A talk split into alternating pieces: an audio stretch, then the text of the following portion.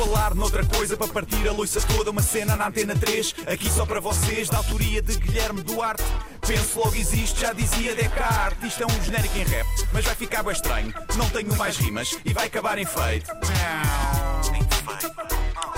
O beijo não encantado, Guilherme Duarte. É verdade, pá. Cinco homens espancaram um casal de lésbicas em Londres depois de exigirem que elas se beijassem e estas terem recusado. As voltas que o mundo dá. Antigamente os casais do mesmo sexo eram espancados por demonstrar afeto em público. Hoje são espancados por não o fazerem. Os gays nunca estão satisfeitos com nada. Enfim. Bem, a julgar pelas fotos em que as raparigas aparecem de nariz e boca ensanguentada, até podíamos pensar que lhes pediram para fazer algo mais do que beijar e que estavam naquela altura do mês e que por viverem juntas estavam sincronizadas. Isto é talvez a coisa mais nojenta e ofensiva que disse nesta rubrica da Antena 3. Parabéns a mim, obrigado.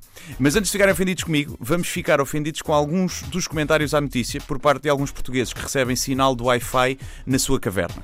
Vamos a isso? Estás preparado? São Hum, comentários reais. Nunca estou preparado. Eh, o Ricardo diz: Não sou contra os gostos dessas pessoas, mas desde que não o façam em frente à crianças. Vão para casa ou para uma pensão. Essas pessoas, um clássico. Hum, Exato, ou seja, o Ricardo tinha uma fotografia no Facebook onde estava a fumar ao pé de uma criança, que presumo que seja o filho. Mulheres a beijarem-se, não. Um homem a meter uma coisa cilíndrica na boca e a chupar o cancro, tudo bem, só para vermos aqui a coerência destes meninos. O José diz: Só foi pena às pedras que passaram ao lado. O José é burro. Isto foi num autocarro. É óbvio que não lhes mandaram pedras. Onde é que se arranjam pedras num autocarro? A não ser que o José ande sempre com uma pochete cheia de pedras para a eventualidade de ver um casal do mesmo sexo, algo que explicaria o facto do José ter uma corcunda jeitosa, né? Depois temos a ametista que diz: Não entendo porque têm de demonstrar intimidade em público. Querem palmas? Depende da prestação, não é? Embora seja difícil bater palmas quando se tem uma das mãos ocupadas. Bem, a Nela também diz, claro, também tem de haver coida- cuidado, tem de haver. Cuidado, contudo, hoje em dia sejam felizes. Mas evitem certas, com S, coisas na rua. Ora bem, antigamente havia a crença que o HIV era uma doença exclusivamente homossexual, mas depois de ler este comentário cheio de erros- erros ortográficos, fiquei eu com sida nos olhos. É, O Joaquim diz simplesmente que falta de respeito das duas partes. O Joaquim a focar-se no busilis da questão. Ambas as partes têm culpa. Sim, uma das partes agrediu brutalmente duas mulheres em inferioridade numérica, mas a outra parte também parece que estava demandada ou assim mesmo a provocar. Isto há sempre dois lados da história e quem condena logo os agressores tem falta de empatia, Tiago. A Kelly diz: finalmente, tem que haver respeito com nós. Nem vou gozar que isto pode ser doença da Kelly, não é? A Julieta diz: Na minha opinião, cada um é como cada qual, cada um leva onde quer, mas queiram impor algo anormal aos meus filhos, não. Sejam discretos.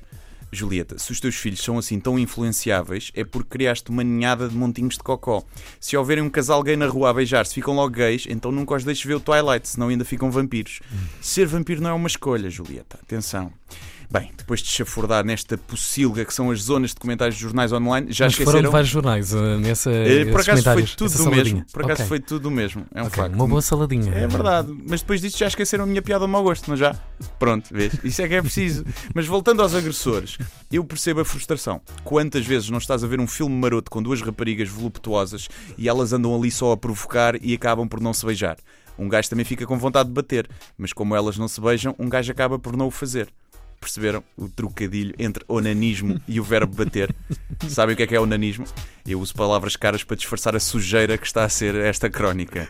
O mais engraçado é que se forem presos estes rapazes, estas aventesmas, é provável que tenham o mesmo tratamento na prisão e que sejam espancados se se recusarem a dar beijinhos no companheiro do companheiro de cela.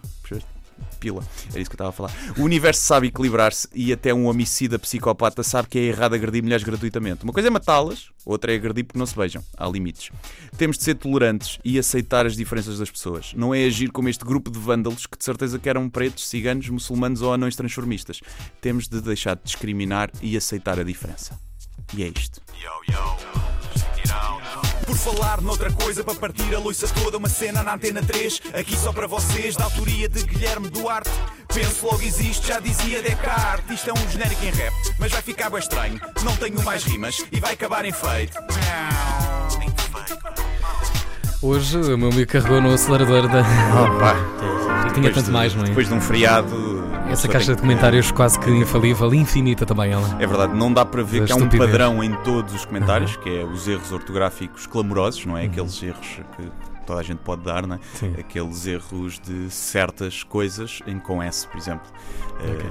e então é um padrão, um padrão, porque normalmente eh, a ignorância e não a é? discriminação andam de mãos dadas.